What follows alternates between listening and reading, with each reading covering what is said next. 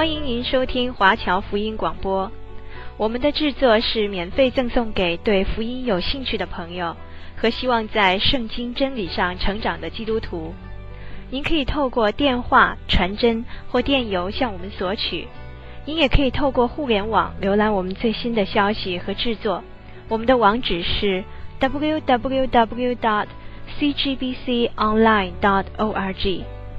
我们也欢迎您透过奉献来支持我们的事工。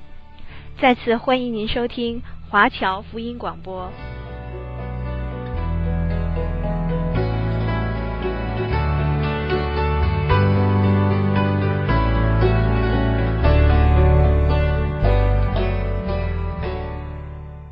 请你翻到旧约圣经传道书，这卷书是在箴言的后面。昨天我们看到所罗门将目标转移到他的财富上，企图以金钱去满足自己，可是并不能。他所得到的结果仍然是虚空。金钱本身并不是坏，也不是错。圣经从来没有说金钱是罪，但是圣经肯定的告诉我们。贪财就是罪。提摩太前书第六章十节说：“贪财是万恶之根。”请留意这句话的重点，不是钱财，乃是贪财。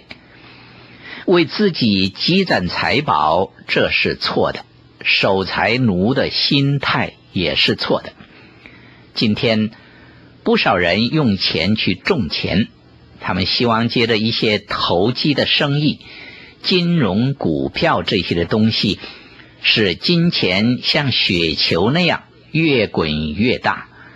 这样的心态其实背后就是贪，是不正确的。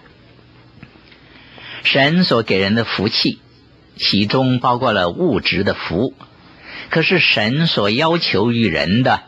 是要他做一个忠心的管家，好好的使用这些物质和金钱，用来荣耀神、造福人，这才是正确的。如果我们能够把金钱使用得当，那是最好的。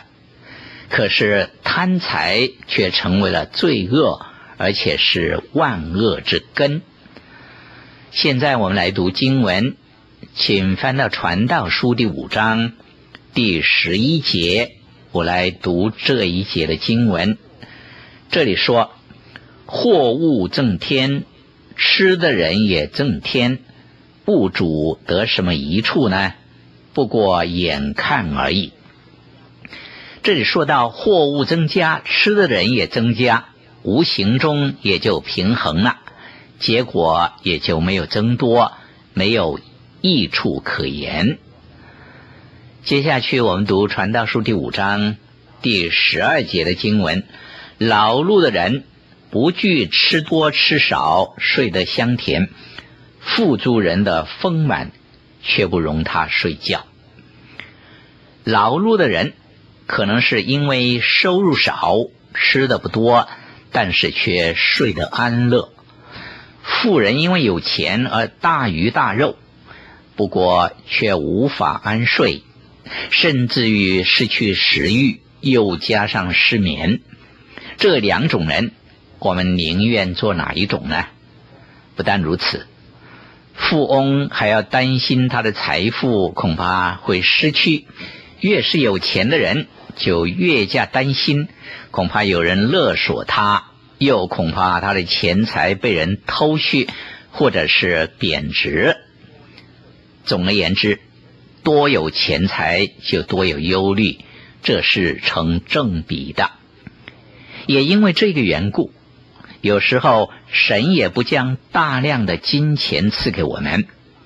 好，接着我们读《传道书》第五章第十三节：“我见日光之下有一宗大祸患，就是财主积存资财，反害自己。”钱财对人的伤害，似乎比对人的帮助还大。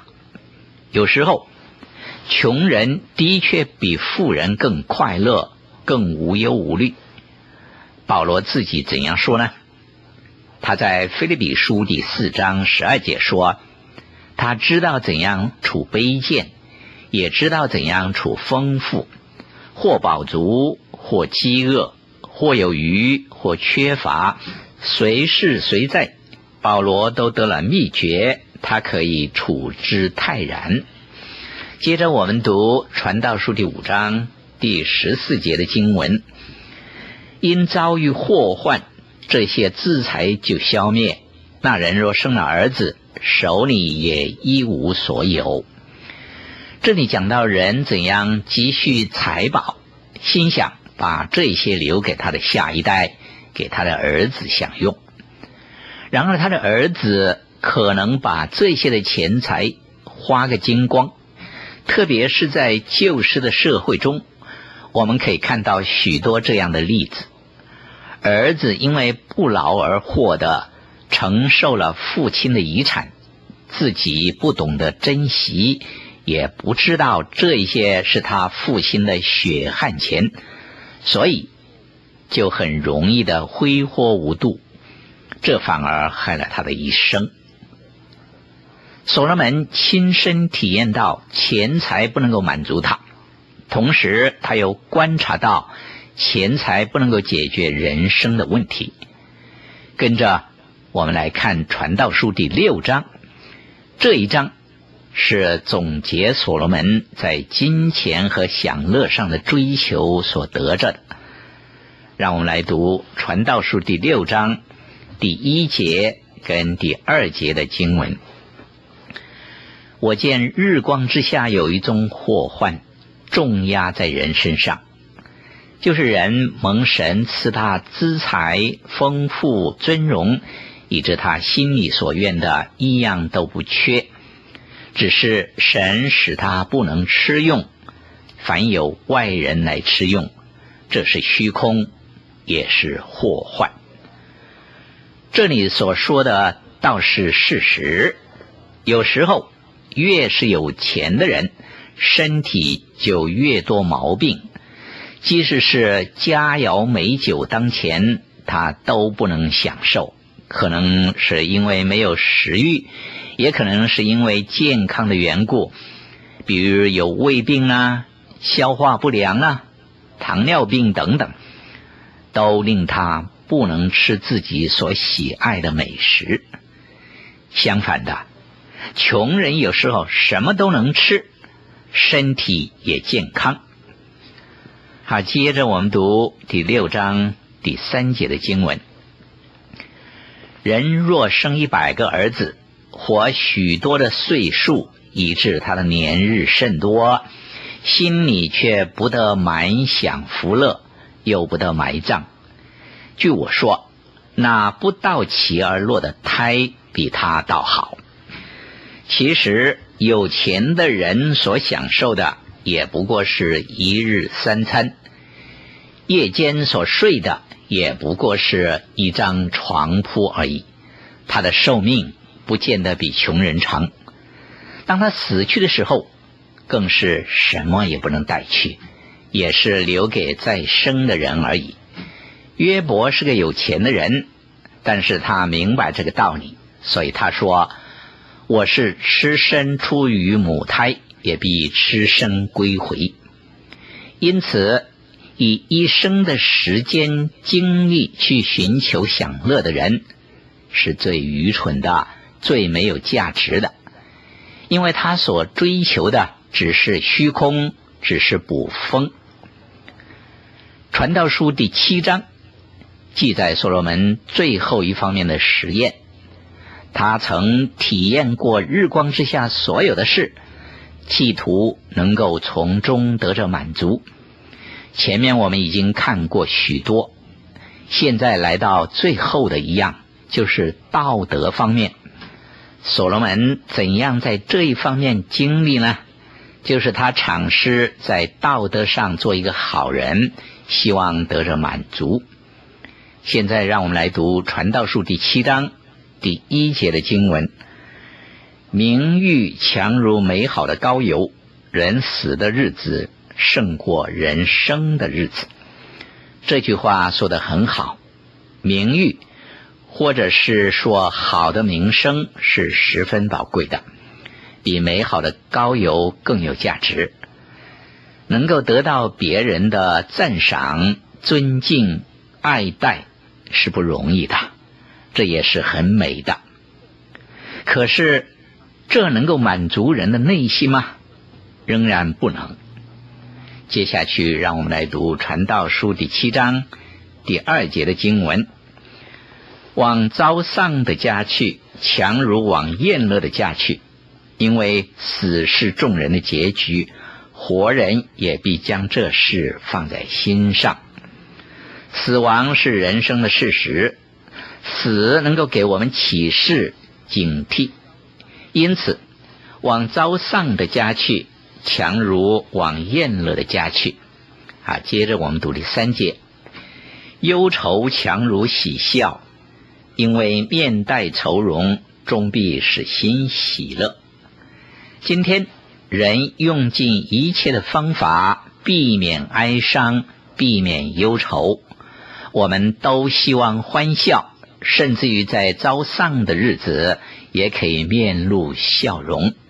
可以忘掉忧伤，但事实上没有人能够做得到。接着我们来读第四节：智慧人的心在遭丧之家，愚昧人的心在快乐之家。这是什么意思呢？事实上，逃避忧伤是逃避现实。尽管许多人不去参加丧礼，不愿意跟那些遭遇不幸的人在一起，他们希望能够终日保持着心境愉快。但事实上，忧患所带给我们的意义和启发，才是我们最需要的。在别人遭难的日子，能够让我们反省到人生的归宿。反省到我们死后的结局，从而领我们进到神的面前，寻求生命真正的意义。因此，智慧人是不逃避忧伤的，他们要从忧伤之中吸取教训。好，接着我们读《传道书》第七章第五节跟第六节的经文。听智慧人的责备，强如听愚昧人的歌唱。愚昧人的笑声，好像锅下烧经济的爆声，这也是虚空。所罗门的意思是什么呢？在这里，他是论到两类的人，有智慧人，也有愚昧人。其实，所罗门希望两种人他都接触，一方面。他听智慧人的责备，但同时他又听愚昧人的歌唱。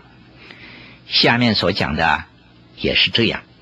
让我们来读《传道书》第七章第九节的经文：你不要心里急躁恼怒，因为恼怒存在愚昧人的怀中；不要轻易动怒，也不要内心急躁。以轻松的心情去面对困难吧。做人是不应该太固执的。接着，我们读七章的第十一节的经文：智慧和产业并好，而且见天日的人得智慧更为有益。在箴言书里面，我们看见作者以智慧这个词去代表基督。箴言书所讲的智慧，其实就是基督。基督就是我们的智慧。一个要行善的人，他是何等需要基督做他的智慧啊！接着我们读第七章第十二节的经文，因为智慧护庇人，好像银钱护庇人一样，唯独智慧能保全智慧人的生命。这就是知识的益处。在许多人的心目中，金钱就是人的保障，可是只有金钱而没有智慧的人，仍然得不到保障。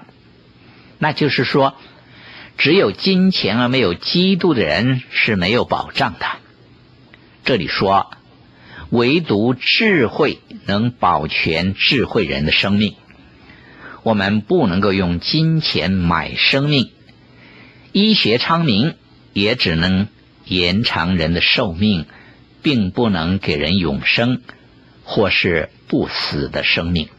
只有主耶稣基督。或者说，只有智慧才能够赐给人永生。接着，我们读《传道书》第七章第二十一节的经文：人所说的一切话，你不要放在心上，恐怕听见你的仆人咒诅你。人的话是不能定准的，而且人也没有权柄去判断人。但是，我们要留心的是神对于我们的评价。是神对于我们的判断。传道书第八章继续讲到那些以行善为人生大前提的人，而在所罗门的观察中，恶人和义人似乎也没有什么分别。让我们来读传道书第八章第一节的经文：谁如智慧人呢？谁知道事情的解释呢？人的智慧使他的脸发光。并使他脸上的暴气改变。所罗门说：“你要小心你所行的一切，不要惹上麻烦。”接着读第八章第四节：“王的话本有权力，谁敢问他说你做什么呢？”王是一国之君，他有极大的权力和自由，谁敢过问他？我想人人都希望做王，希望享受自由。爱做什么就做什么，没有人管，甚至于我们希望连神也不要管我们。可是圣经告诉我们，真正的自由是当人俯伏在基督面前，接受和承认他为救主和主的时候，他才可以得到。因此，如果我们想得着真自由，那就要到基督那里去。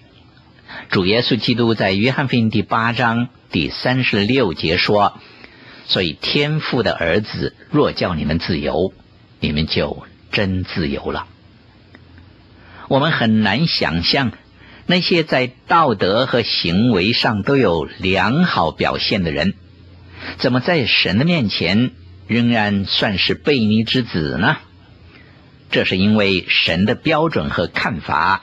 显然跟人是不同的，这一点我们必须要记得。好，接下去我们读第八章第八节：无人有权利掌管生命，将生命留住；也无人有权力掌管死期。这场征战无人能免，邪恶也不能救那好行邪恶的人。死亡是不速之客。他一旦来到，就无人可以抗拒。人对生和死都只是无奈的。接着我们读第十一节，因为断定罪名不立刻施行，所以世人满心作恶。这句话在我们今天的社会中是何等的真实啊！虽然定了罪，但是不立刻的去执行刑罚。这只会令更多的人作恶，目无法纪。同样的，当人以为神不断的宽容而不惩罚他的恶行的时候，他就会变本加厉的越发行恶。其实，神不是看不见人的罪，神也不是不施行审判，只是神有怜悯的心肠。希望给人悔改的机会。哥林多后书第六章第二节说：“看呐，现在正是悦纳的时候；看呐，现在正是拯救的日子。神期望我们今天就回转，就可以免受将来的审判。我们要珍惜神的恩典。好，接下去让我们来读。”传道书第八章第十四节的经文：世上有一件虚空的事，就是一人所遭遇的，反照恶人所行的；又有恶人所遭遇的，反照义人所行的。我说，这也是虚空。所罗门观察所得，认为世界上所谓的异人跟恶人，其实分别并不大，因为两者的结局是完全一样的。接下去，我们来读第八章的第十五节，我就称赞快乐。原来人在日光之下，莫强如吃喝快乐。因为他在日光之下，神赐他一生的年日，要从劳碌中时常享受所得的。吃喝快乐是人生应该及时做的，因为这些都是神所赐的。其实这一种的人生哲学背后仍然是空虚的。不少人以为只要他凭良心行事，对得起自己，这样的人生就会快乐。其实并不然。所罗门道尽了人在日光之下的种种人生哲学，但是没有一样是完美的，可以令他满足的。不过，所罗门所体验的只是在日光之下的生活。他并没有回到神的面前，没有从神的角度去看人生。所罗门的观察只告诉我们在日光之下生活的人，他们无可避免的人生观和结局。传道书给我们看见的哲理，显然跟圣经的其他书卷是对立的，有矛盾的。可是，传道书却是无神论者所拥护、所喜爱、所引述，以支持他们论点的。他们认为圣经也是这么说嘛？但是他们弄不清楚，这是一个离开神的人所得到的结论，并不是从神而来的信息。正如诗篇第十四篇一开始就说。愚顽人心里说没有神，这并不是圣经说没有神，乃是愚顽人心里说。我们不能够断章取义的引用圣经作为我们的支持。然而，圣经为什么又容许这一卷的书存在呢？圣经的目的。是要我们了解一个离开了神的人，他的生活实况。透过所罗门的体验，让我们更清楚看见无神的人生光景，在日光之下生活的人的苦况和无奈无助。这是世人生活的缩影，但不是属神的人应该有的。我们必须明白。作者写这一卷书的背景、目的和他所表现的心意，这样我们才不至于有错误的领受，还以为神要我们过一个悲观消极的人生呢。今天我就不继续往下讲了，在下一次的节目当中，我要讲《传道书》第九章第一节到第十八节的经文。请各位听众朋友预先把这一段的经文念过、思想过。我在讲解的时候，我们就有更多更深的领会。下次讲解的题目是讲到义人与恶人的遭遇。好，现在我们来低头祷告感恩。主啊，我满心的感谢您，您把这么宝贝的真理告诉我们，接着传道书让我们看见。